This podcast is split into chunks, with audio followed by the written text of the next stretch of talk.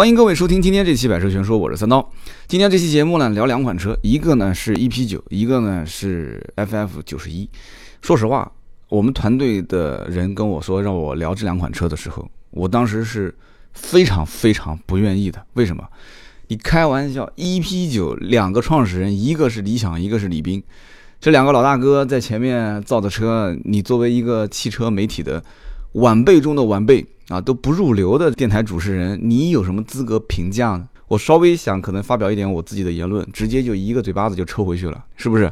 你看网上基本上也没什么人会说 EP 九这个车不行不好啊，就在某一些小型的论坛里面啊，就是小众群体的讨论里面，我们可以看到一些声音啊，就稍微有一些就是先先抑后扬或者是先扬后抑的这种论坛的声音，能看到说稍微有点点质疑的。那么 EP 九这个车呢？啊，有很多的 title，就比方说叫中国首台纯电超跑啊，全球最快纯电动车啊，但是这些东西呢，很关键吗？啊，不关键，为什么呢？因为大家觉得说这车离我们都很远啊，一台车的造价是一百二十万美金，也就是说差不多八百三十万人民币，而且一共只造了六台，而且还不卖啊？为什么不卖呢？他送人啊，送谁呢？六个投资人。哪六个呢？汽车之家的理想啊，一车的李斌这两个创始人，加上马化腾就不用说了嘛，对吧？刘强东、雷军、张磊，好像就按我说还差一个，就怎么没马云的呢？马云怎么没投这个项目呢？啊，如果把张磊换成马云的话，那基本上那真的是 就齐了啊！中国这几个最最前沿的人啊。那么其实 EP 九的发售，在我看到相关的数据的时候。我总觉得有一点点似曾相识的感觉，我不知道怎么回事，所以我不敢发微博去说说一些自己的这种感想和理论。而且这个车子从外形上来看，确实也看不出什么跟其他车子所雷同、所相似的地方，所以网上没有人会说山寨这两个字。你想，在国内最大的几个汽车的数据库啊。或者说是新闻相关的最及时的网站，无非不就是汽车之家的一车这几个嘛？所以说，理想跟李斌在造车的过程中，这两个老大哥在前面，你说怎么可能呢？对不对？他是不是有我大，我也不知道。我们应该是同年人啊，同龄同年龄的人。所以说，当时我看到这个车子出来之后，我觉得说这是挺牛逼的啊！一个车子在纽博格林北环啊，纽北跑那么快，而且数据给的也是非常牛逼啊，非常非常牛逼。但总觉得好像有一点点哪边不对。后来我无意之间看到了一篇文章，我忽然才想起来当时的感觉。哪篇文章呢？就是说这个哥们儿也是当时预感，觉得坐这个车子有一点点啊，有一点点感觉像克罗地亚的一个超跑，叫做 Remac。如果说对 EP 九都不是很了解的话，如果对 FF 九十一这个车也没听过的话，那估计根本就不可能听过这个车。有人讲说 Remac 是什么呢？你要如果看过土豪哥的。这个视频的话，因为我们天天会泡各种论坛、各种视频网站，土豪哥曾经就做过一期节目啊，介绍过这个叫创始人叫做 Matt Remack 啊，克罗地亚人。而且如果你要是听过早期啊，我做过一期节目，就是说啊，我是访谈国内最早引入特斯拉的这个车，就特斯拉在国内还没有建经销网络的时候，就是国内还没有卖特斯拉的时候啊，中国就有人从国外。引入了两台特斯拉的车，啊，就是进口到国内，还正还正儿八经上了牌了两台，啊，这哥们儿还真的很巧，正好是我认识的一个哥们儿。我当时请他来做节目，那期节目我看没什么反响，为什么呢？因为大家都没有见过这个车，也不知道你说的是什么，啊，就我的毛哥嘛，啊，毛哥，毛哥当时那一台车其实特斯拉最早期的是什么车？就是特斯拉早期那个 Roadster，一个小跑。啊，用的是莲花的这个造型，所以再说下去，可能很多人都不了解了。所以这个哥们儿呢，就是这个姓毛的毛总，他当时就喜欢在欧洲到处各个国家旅游，然后他本身也是做投资的，然后他当时就遇到了这个叫 Matt Remack 的人。下次有机会我来请他说做我的节目，再说说他跟这个哥们儿之间的一些交往的经历啊。土豪哥的那期节目啊，就是介绍了。这款车，这款车的名字就是用 Remac 的名字去命名的，就叫 Remac。这个车的车型叫做 Concept。当时土豪哥试驾的那一款叫 Concept One，啊，最后上市发布的时候出了两个版本啊，一个 Concept One，还出了一个 Concept S，就是高性能版。所以有人可能听到这里听得有点云里雾里了啊。简单的讲，就是克罗地亚的一个很牛逼的人造了一款电动车，然后这个电动车。和我们现在看到的汽车之家的，就是理想和易车的李斌，他们联合做的这个车和家的公司造的这台 EP 九，我当时看到那篇文章之后，我才我突然之间想到说，哎，对啊，有道理。EP 九也是四个电机，四台变速箱。有人说从哇，我们家那台车才一个变速箱，这什么车四个变速箱？我记得上期节目我们在聊这个啊，我们在聊哪哪个车的时候是说三电机嘛？我之前在说雷克萨斯的这个车型的时候也说过嘛，LC 五百的时候啊。我说过它是两个变速箱啊，就模拟嘛，模拟前面个变速箱是模拟，后面个变速箱是四个档位，然后前三后四，然后最后是三乘三加一嘛，就十个档位嘛，对吧？啊，后来我叮叮叮叨叨聊汽车的时候，最近的那一期讲底特律车展的时候，我们也曾经聊到嘛，对吧？雷克萨斯最新的那个时速变速箱，跟它的 L C 的这个变速箱是不一样的，L S 上面也是时速变速箱，但是它是正儿八经的十个档。那么这个 E P 九是什么呢？四个电机，四个变速箱，也就是说前后。四个轮子上面每一个车轮都有一个电机啊，独立驱动的。然后呢，四个变速箱也是在驱动这四个轮子嘛，就是前面后面每一个这个车轮负责会有一个变速箱去对应嘛。那么前轮的两个变速箱是叫单速变速箱，后轮的话是双速，就是两个档位啊，就不知道双速专不专业这个名词，两个档位，而且是双离合的，一会儿后面会说到。所以 Remac 是四个电机这个车啊。四个变速箱，EP 九也是四电机，四个变速箱。有人讲说这个车子两年时间，它怎么就能就这么这么牛逼呢？两年时间能研究出一个这么这么顶尖的技术，就有人就猜测是不是就是让这个叫克罗地亚的 Remac 的这家公司去做的呢？就是用了它的底盘设计，用了它的一些技术。这件事情其实关不关键呢？或者说这篇文章的推理啊，推理的是不是有理有据？我觉得都不关键。为什么不关键呢？这东西有有人讲说造型上不一样嘛，对吧？造型上，其实你要想，汽车之家跟易车这两个公司是干嘛的？人家是看着中国车从当年山寨起步的，人家自己开公司会去山寨吗？肯定不可能嘛，是不是？所以这个车子就要讲到本身超跑，大多数用的是什么叫型材框架结构。所以说，借用底盘用硬连接的形式，外形是可以不借鉴。就是你要如果有非常牛逼的好的设计师，你可以设计一个很原创的超跑的这个造型啊，然后通过硬连接跟这个底盘进行一个拼装吧啊。所以说这个车。啊，很多数据你去看啊，EP 九的数据是什么？一千三百六十匹，百公里加速量二点七啊。很多老百姓说我不关心这些东西，的确是。但是你要去看的话啊，Concept 的这个 S，其实它的马力是一千三百八十四，跟这个 EP 九也差不多，EP 九是一千三百六十嘛。所以那个文章里面说了很多东西，我觉得真的挺有意思的。但是。呃，怎么讲呢？我觉得大家其实到节目的，就是我把这个 EP 九说完之后，我们再说这个 Remac 公司的一些啊相关的故事，我觉得大家更能理解，就是我所想表达的到底是什么样的一个意思。土豪哥当时是拍了那个片子，我非常建议大家去看啊，很有意思。这也是一个就是业余的车评人啊，是一个非常有钱的一个大土豪啊，就是什么车都是，什么最新的车、最牛逼的车、啊限量版的车。他会有各种各样的一些啊，就是冷嘲热讽的去去去去说。当然了，他说的对不对，我们也不知道，因为你也没开过这个车。但只觉得看得很爽啊，看得很爽。土豪哥就火了，火了以后就制作了一档正式的节目。土豪哥的这档节目啊，当时他用九幺八自己的车啊，九幺八 Spider 去跟这个叫 Remac 的这个创始人去单挑啊，单挑他的这个呃 Remac 的这个 Concept 应该是 Concept One。结果呢，在赛道上面被虐。那我们就回过头来说，为什么超跑都喜欢去跟九幺八比啊？EP 九也是，EP 九去跑纽博格林北环的时候，啊，也是去拿这个车的成绩去跟九幺八比啊。虽然说没有九幺八那么那么凶狠啊，跑下来九幺八是六分多嘛，这个车跑下来是七分多嘛，对吧？七分零五秒。但是他也说自己很牛逼了，为什么呢？因为他放到了这个纽伯格林的这个成绩上面去看的话，哇，这很牛逼，真的是。但是有人就讲了，说这个呢其实有点名不副实啊，讲了几点啊。网上的文章如果总结下来可以这么看：首先，EP 九的设计它根本就不是一辆量产车，或者说它不是民用车。你一个赛车，但你要说它是赛车又有点不公平，为什么呢？有人讲了，EP 九的底盘不是纯平的，它是前低后高的结构。这样的结构会产生强大的下压力，就类似于保时捷956。因为当年保时捷956其实在赛场上，很多人也讲说不公，非常不公平，对吧？当年如果稍微有懂赛车的人知道，就是9 956上上赛道之后，啊，很多的比赛是根据它修改了规则。保时捷956它用的当时叫文饰管啊，文文字的文文饰馆。当然了，除了文饰馆，还有其他的了啊，包括那个大的定风尾翼，很多的一些呃，就是包括车身材质也是用了很多的一些特殊的。所以当时这个车 EP 九去跑赛道的时候，很多人觉得说，他说他是赛车也名不副实，因为他根本不可能去参加什么 F 一啊、勒芒这些是不可能的。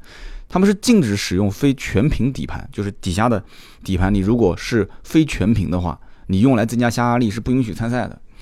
但你要如果说它是一个民用车，那又不行啊。所以说有人就讲了，说这个车子啊，你把它放到这个民用级别里面去拉一个表单出来，你说是民用最强，说有一点点生之不武，这是网上的说法啊，网上的说法。那么还有人讲说。说柳伯格林的这个赛道，官方也是收钱干活，是不是？这个公路车啊，就是纯赛道非公路车，你把它放到这个名单里面，你用一个纯赛啊纯赛的这种车型，你放到一个纯赛道非公路车型啊，跑到公路车型里面去，然后列一个表单出来，而且还发到官网上，觉得有点不厚道，叫降维打击民用车嘛。所以呢，这这这是网上很多的说法。然后同时呢，也有人去讲了，说当时看了这个视频，看了这个视频之后，发现这个视频从头到尾就是干，就根本就是用在跑勒芒的这种感觉在跑这个这个成绩，对不对？就是根本就不停歇嘛，方向盘也不换，对吧？就整个一个电动勒芒啊，然后这一路跑下来，跑个这个成绩的话，觉得说这个也有点胜之不武，因为大家都知道嘛，就是我们。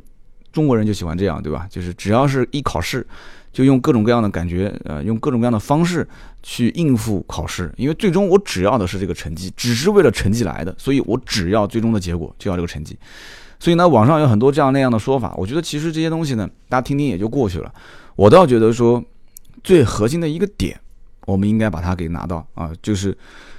车和家之前刚上的时候，我也是很关注，我就不知道这间公司到底是做什么的，就跟我们老百姓到底有什么关系，对不对？然后结果现在出了这个 EP 九，我一开始也想写个文章，也想骂一骂，发泄发泄，就搞什么东西啊？就妈的花那么多钱，对不对？是有钱，当年第一轮 A 轮融资五个亿美金，这什么概念？二零一四年五亿美金到手，那是可以花啊，五亿美金折合人民币也是好几十亿啊，好几十亿，你说一辆车一百二十万美金，对吧？一百二十万美金造个六辆，也才花了一千万美金嘛，一千多一点，对不对？五个亿美金花一千多亿美金给几个老大一人一辆车，这才花多多少钱？但毛毛雨啦，对吧？这么有钱的一家公司，你想想看，二零一六年又成立一个基金，一百个亿，一百个亿的基金成立啊，就是为了开发新能源。你想想看，才花这这这一点点美金，这才算什么？所以说，这里面我觉得应该。要了解一点，就是我曾经看到过蔚来，就这个就叫蔚来汽车，它的战略是什么？叫做自己制造电动机和电池系统，其他不涉及电力啊，不涉及动力，其他不涉及动力和软件系统的部分，全部交给大牌的供应商。什么意思？就换句话讲，就是保留核心技术，其他的零部件全部外包。所以，如果用那一篇文章，其实那篇文章我看那个人写的这个感觉，就是说。哎呀，我是在揭黑幕啊！我是在揭发这个 EP 九，其实它是在借用或者是抄袭，其实它很隐晦的，它没有写抄袭两个字啊。借用这个呃克罗地亚克罗地亚的这个 Remac 公司的底盘啊，很有可能啊，各种数据推断。其实我觉得未来汽车根本，其实你要让他说，他自己也会说出来，就是就是用了又怎样呢？对不对？如果你要了解未来汽车真正的战略是什么，它就是要把电机和电池系统。啊，就是其他不涉及动力的系统、软件部分全部外包，啊，就是把电机跟电池系统核心技术做到自己的这个公司里面来。而且我们再讲个开玩笑的话，电机跟电池的工厂在哪里？在南京，二零一六年四月份成立在南京。哪天有机会，我来问问身边的熟人啊，南京的人脉关系有没有在这个公司的？哪天我去看看，对不对？以后说不定你再试这个这个老李家的啊，理想李斌家的这个超跑。你就得来南京了啊，说不定以后第一手超跑试驾信息就在我手上了。嘿 嘿啊，这个电机和电池工厂在南京啊，投了三十多个亿啊。所以说，我个人也觉得这件事情到底你说靠谱不靠谱呢？我觉得这靠不靠谱都不关键，关键是这一帮做事情的人靠不靠谱啊。你说李想和李斌，一个创造了汽车之家，一个创造了这个易车，两个人都很年轻啊，在互联网造车跟传统的汽车企业造车之间。总归会出现一个隔代，这个隔代就像当年马车跟火车啊，就是产生的时候，开马车的人就是就是骑马车的人会觉得说不可理喻，就这么一个怪物，对吧？你说跑得比我快，你说比我对吧？这个这个怎么样怎么样？反正我觉得这个东西，反正至少你影响到了我，你你侵害了我的利益。记得我曾经节目里面也说过这这么一件事情，我说最早啊研发出 MP3 的索尼公司啊，但是索尼有唱片行。所以 M M P 三的这个事业部备受打击，唱片行是赚钱的。你说你 M P 三一首歌一首歌的存储的话，那这个索尼公司的这个 对吧？这个唱片公司的老总肯定是不愿意的。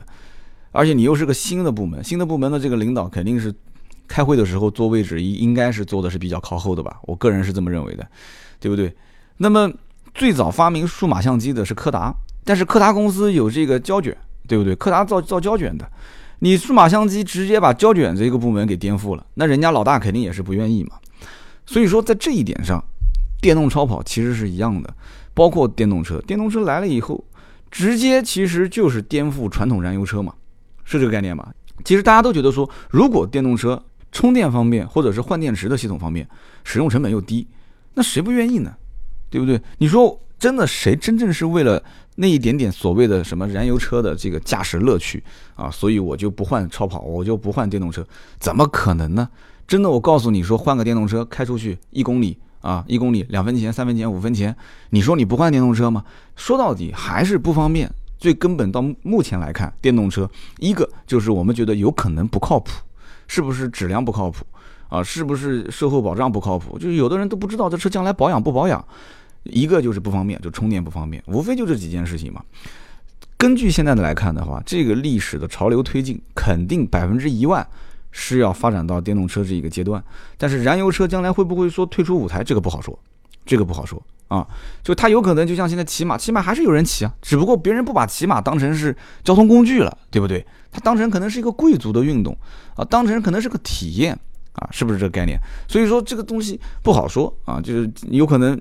现在你说电动超跑，就像我前两天我拍了一个视频，开的这个 R 八，我当时在试驾 R 八的过程当中，我就说了，我说序列式的变速箱就像 F 一的这种换挡模式，然后配上一个五点二 V 十的自然吸气的发动机，有可能就成为历史了。就是今后这种你再想感受一下大排量自然吸气发动机的那种咆哮的声浪，那种序列式变速箱每一次换挡，它有个有个液压换挡的这个这个这个机构，每一次的啮合，梆梆那种。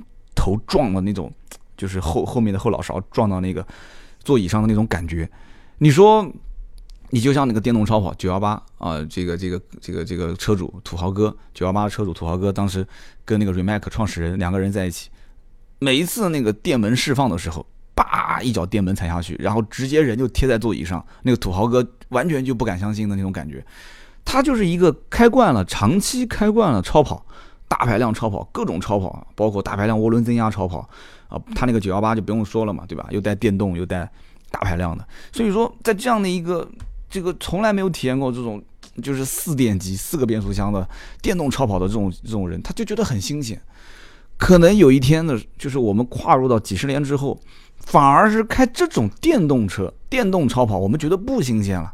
反过来看，我们开那个五点二 V 十的那个车，可能我们到处会去找。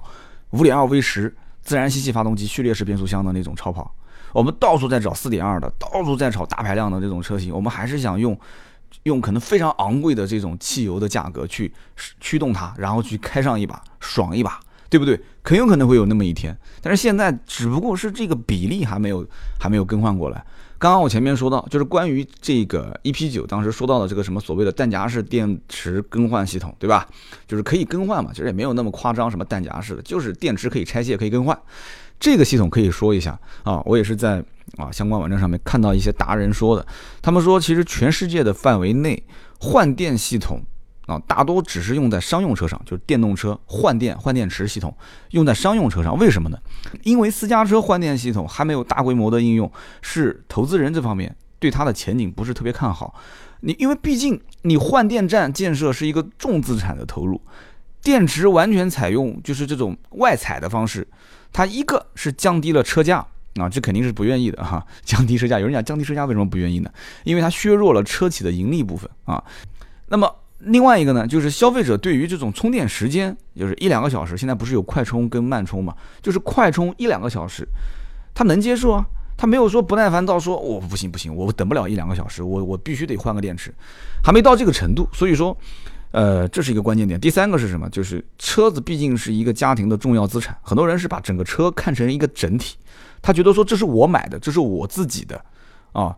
但这个电池如果要更换的话，电池不是我自己的，就将来这个电池要到外面再买再换啊，或者怎样，或者到哪个充电站把我的电池换给你，你再给我个新电池，我总觉得是完成了一次交换啊，觉得这东西也不便宜啊，会不会你那边以次充好，我那个是原厂的，你这个会不会是假的？所以这个它会有一个自己的这样一个概念，所以特斯拉也是很快就暂停了这个换电池的计划。啊，但是它有这个接口，所以也不排除将来会有 EP9 这个车啊。理想、李斌他们也是这么说的，就它有保持这个不换电池的计划，也有另外一个计划，就是可以做换电。嗯，怎么说呢？目前来看，其实 EP9 这个车在量产车方面，就是对于国人来讲，没有什么太多的呃电动车可借鉴的方式啊和方案。但是有一点，我觉得大家应该看到，就是 EP9 这种车型一出来之后啊，就整个。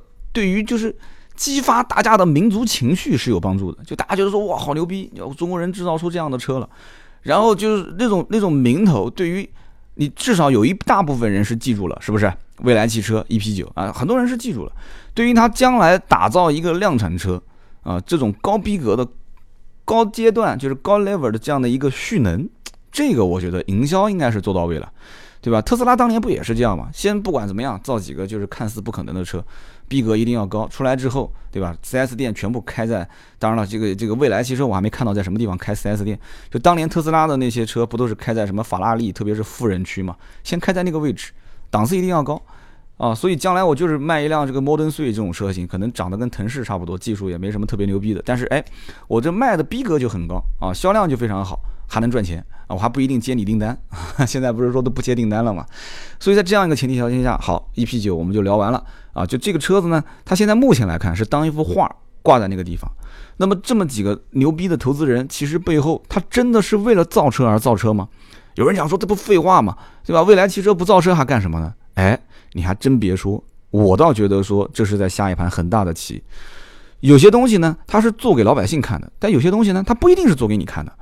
你说 EP 九，我能造电动超跑，我有那么多核心的技术，对吧？我保留核心技术，其他的零部件外包这件事情，其实他反复强调这个观点，很有可能是什么？人家你说这一百亿的基金到底是用来干嘛的？很有可能将来是为了推动整个中国的电动车的产业，或者说新能源的产业，在这里面去挖一杯羹，去分一杯羹，很有可能。所以这个里面，我觉得我们就要去看一看。我真的是想强烈跟你们介绍这个叫 Matt Remack 的这个公司，或者说这个创始人，这个哥们儿是克罗地亚的人啊，是克罗地亚人。我当时从那个毛总，就是我我有一期节目，大家可以去二零一六年的，就很早以前有一期节目，你可以去听一下。我采访毛总的时候，就这哥们儿当时是见到了这个 Remack 这个本人啊，Matt 见到他本人，然后在一个车展上面，两个人还有合影。回来以后就跟我聊，他也是中国最早最早把特斯拉引进回来的，这是一个故事。叫非常搞笑的一个故事，一个土豪老板帮小三买车，啊，结果看什么车都看不上，然后派两个在美国留学的人，啊，经常去美国的人去帮他找车，找了半天，最后找到一辆特斯拉，中国还没有人开特斯拉，结果把这车给给引进到国内，啊，通过各种关系到国内，啊，结果阴差阳错就促成了一个这个国内最早开特斯拉的这么一个故事，见到了这个叫 Matt Remack 的这个人啊，那么这个创始人早年他本身是开。啊，开 M 三参加漂移比赛，结果把这个 M 三开爆缸了啊！开爆缸之后，他觉得说，那我是不是能自己去研究一下怎么去改装这个车？他就装了个电机，装完电机之后去比赛啊，就狂虐其他的车。你都不用说了嘛，你用电门跟人家油门去跑，你肯定人家跑不过你嘛，对吧？然后呢，大家就就就就就觉得很有意思啊，就觉得对这东西很感兴趣。结果呢，阿布扎比的一个大土豪阿布扎比啊，一听到阿布扎比，为什么我就颤抖了一下啊？虎躯一震。阿布扎比的土豪就资助他去造车，结果呢，差一点点他就就被这个人骗了啊！大土豪想把他这个整个公司给吞并啊！这哥们儿后来就没接受他，就出来以后自己找投资。据说啊，据说这个叫 Matt Remack 的人在中国也找了很多投资公司啊，想投他的公司，具体有没有人投我不知道。而且据说我这哥们儿就是毛总也去看过这个人公司，觉得就是全天下做电动车的天才全在这公司，对吧？然后这个 Remac 当时接受土豪哥采访的时候，自己也不也说了嘛，他们这个公司的技术是提供给包括科迪赛格、包括帕加尼这些公司啊，给他们提供一些啊电池啊相关的技术啊，电提供一些这种超跑的相关的一些啊技术，主要还是电动方面。所以说这家公司它不仅仅是造车。它也是其他汽车制造商的啊，提供科技跟零部件的一个大的供应商，非常牛逼的一个供应商。所以你想想看，如果本身这个车和家就是 EP 九的这个车型的研发团队也是在欧洲嘛，所以用它的技术很很容易理解，不就有怎么样呢？我倒觉得没什么问题啊，对不对？他自己就是这个啊，Concept 公司，就是就他自己这个 Remac 的车，他自己这个 Remac 的公司。不也是嘛？这个车型四个电机，对吧？然后两个变速箱，一个单速的，后面一个两速的双离合，这些东西都可以用啊，对吧？我可以用，我开放的，你要有钱，我卖给你，我也给你用，是不是？所以有人曾经说过，五十个人的团队，五千万美金啊，基本上就能把这些人全部搞定啊，然后过来帮我去提供这些技术 啊，我也不知道真的假的，网上反正有人是这么说的，所以我个人觉得啊，有机会我们再慢慢去聊这个。就是这个这个 Remac 的这个车，就是我个人觉得，我们不需要去太多的了解。如果是发烧友的话，你在网上搜一搜，可以看到很多视频，包括图文相关的介绍。而是我觉得 EP 九这个车真正对我们的意义在于什么？就是说这个车子是高举高打，然后后面会做量产。量产的话，我倒觉得还是蛮期待的，因为毕竟汽车之家也有自己的营销体系嘛，对吧？易车也有自己的营销体系，两个人本身以前是竞争对手，现在合在一起了，应该说。他很了解老百姓到底要什么啊，我也蛮喜欢这两个创始人的啊，就是比较接地气。我觉得很有可能将来会做出一些比较接地气的车，但是现在目前它不可能也没必要，或者说为了对投资人对他的钱负责啊，就是从战略上来讲，一定得出个超跑。所以这件事情呢，大家看看就行了。好，接着说 FF 九十一，FF 九十一呢，这个我觉得可说的东西。那就太多太多了啊！我们先看几个数据吧。啊，据说第一个这个车啊，VPA 可变电驱动力底盘结构、底盘架构。有人讲说什么叫 VPA 可变电驱动力底盘架构，就是它用的很多东西的这个词都很绕，都很玄乎啊。包括介绍它的那个后排座椅的时候，也是讲了很多很玄乎的这个词语。这个东西其实讲白了没什么可说的，就是一个啊加长加宽的一个一个电动车。然后完了这个这个电动车呢，你你又不能说它是 S，又你又不能说它是 MPV。啊，所以你给它定义成一个 SUV，或者说是未来的一个呃这个未来的一个座驾吧，就是未来的一个交通工具啊，不是那个未来汽车，是正儿八经的未来的未来啊。所以有个段子手就这么说嘛，说这个工程师说啊，跟贾跃亭贾总说，说我开发了一个很牛逼的一个框架结构啊，你你想你就说吧，你要做什么车，我在这个架构里面都能做。老贾就说了，我要比特斯拉快，他说没问题，拉长一点，加两组电池。然后贾总又说了，我要续航。超过七百公里，没事，再拉长一点，再加两组电池。然后他说：“这个车你这么做的话，就有一点太长了吧？车顶你得加高吧？”他说：“对，加高之后，我这个电池放下面，地板抬高一点，人的坐姿调来调去也就这样。”嗯，然后贾总说：“这个难道你最后做成一个 MPV 吗？”他说：“不不不不不，我会把第三排座椅给拿掉啊，这样的话五座版本就可以变成 SUV 了。”他说：“那怎么给它命名呢？”他说：“那就叫未来交通工具吧。”然后就造了这样一类一个车。这个网上的段子手啊，这网上段子手，大家估计也看过这个段子。其实有专家说啊，我就我们总结来讲，有专家是这么说的啊，就砖头的砖。他说这个车子呢，其实它已经具备了一个就是造型设计，整车的集成啊，就是电路集成，包括电气化系统的开发和调试啊，底盘的开发和调试，然后车身的外饰、内饰的一些开发和调试啊，没有调试了，就是车身的外外饰跟内饰的一些开发。所以说。它跟一个传统的主机厂研发汽车也差不多了，所以以前乐视出任何车都会被人调侃啊，包括我曾经在这个北京车展上面，我也曾经拍视频调侃了一下。但是目前来看，很多人其实已经不再是用调侃的语气来说啊乐视的这款车了，而是觉得说将来能不能量产，能不能成功，这个不好说，都是用的不好说，不确定，不敢下定论。所以你说这台车。将来会不会合法合规的上路？我倒觉得说，他如果真的卖那么几台车，卖个几十辆车，有什么不可能呢？对不对？这背后本身这个你知道的，这个里面的投资有很多说不清楚的一些背景，所以呢，这辆车我倒觉得不用关心太多的什么一些啊，是不是用了什么世界最大的单体电芯能量，加上最高的电池包电芯密度啊，还是用什么分值功率啊，这些都不用看，多少匹马力这些东西都不用看。首先，这车本身也也不怎么卖，这车卖吗？好像，我我了解的信息是不卖。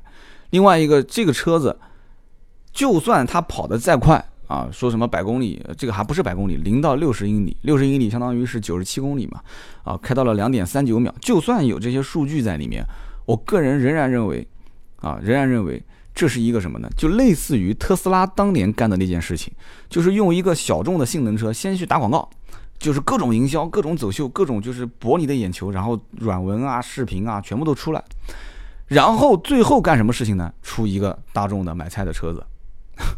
就这么很简单嘛，然后赚钱嘛，就这么简单。高端蓄能啊，低端释放，就是包括就像乐视电视一样的，不就一样的嘛？像吹的各种各样牛逼，包括乐视的手机一样的。我们群里面不有很多人在说嘛，我买了乐视的手机，结果摔地上啊，膜没碎，屏幕碎了，然后各种不好用啊，说各种性能很牛逼，但是就唯一一个性能不好，什么性能呢？就打电话不清楚，造了一个手机打电话不清楚啊，其他性能都很强，所以说。讲白了，就这些公司最终都是要赚钱，将来一定什么车赚钱，就将来一定是买菜车赚钱啊，大量的去跑个量。所以呢，在这些车子当中，没有看到很多有颠覆整个汽车行业格局的一些技术，没有什么很革新的技术啊。有人讲说，是不是在骗投资公司的钱？也不一定。将来如果一旦量产，啊，就这里面话是两边来讲，就是当国内最。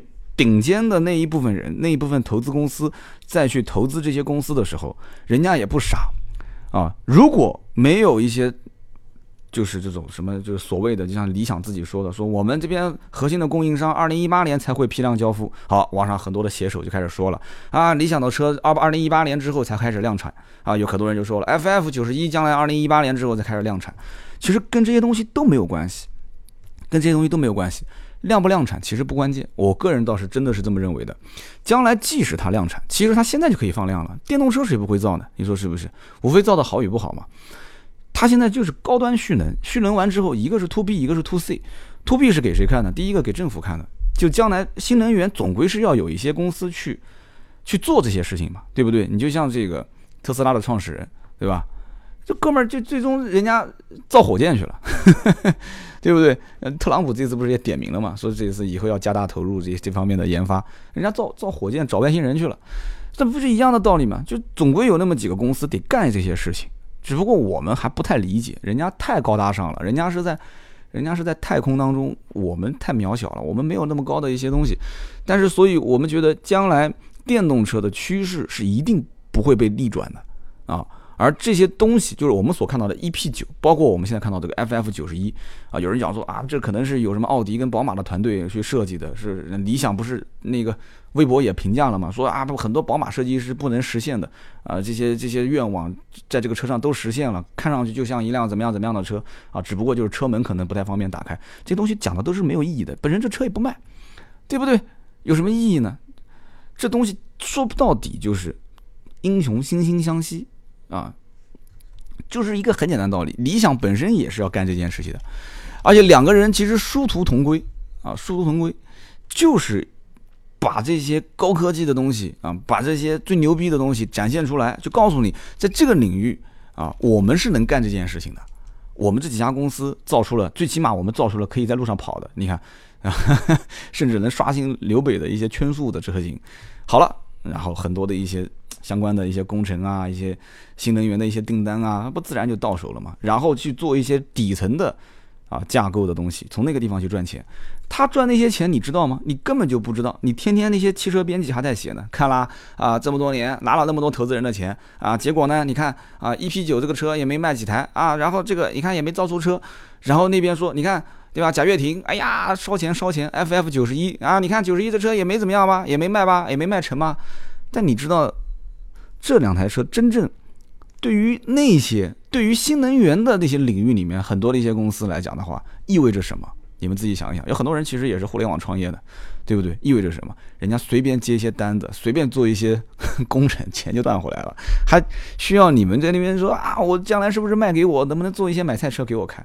没有意义。所以说，我觉得将来真正在传统的，就老百姓能买得起的，或者说真正革新啊换代的那些跑量的电动车，我觉得真的。这些技术，一个就是在大众集团。你看，本身现在理想前两天不是也发微博了吗？就是说保时捷的那个新的平台啊，纯电动的也在做革新。大众今年他不是也讲了吗？说啊，大众现在这个柴油车，柴油现在柴油门都已经给骂成这个样子了，说赶紧要用电动的这一套体系去替换掉。我觉得是有道理的，是有道理的。所以今天聊那么多啊，我可能有些人不太爱听，或者说根本听不懂啊，不知道在说些什么东西。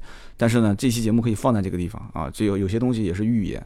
啊，我倒觉得说真的，量产车，老百姓以后更新换代的车，这些技术还是不在国人手上。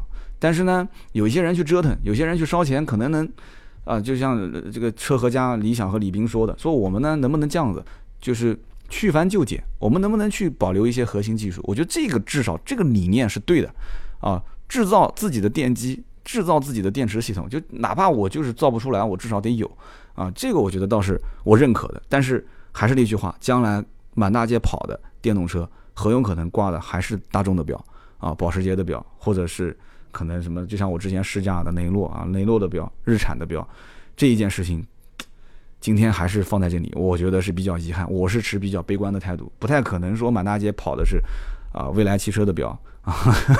这个这个什么 FF 的标啊，我觉得不太可能。好，今天就聊这么多啊，不讲你喜，不管你喜不喜欢啊，你可以在我们的节目的下方留言啊，能顺手帮我点个赞更好。我们更多的原创内容在嗯新浪微博，那么我们更多的原创，那么我们更多的原创内容在新浪微博跟微信上搜索“百车全说”就 OK 了啊，也记得通知你身边的小伙伴关注我们二零一七年的专辑。好的，今天这期节目就到这里，我们下期接着聊，拜拜。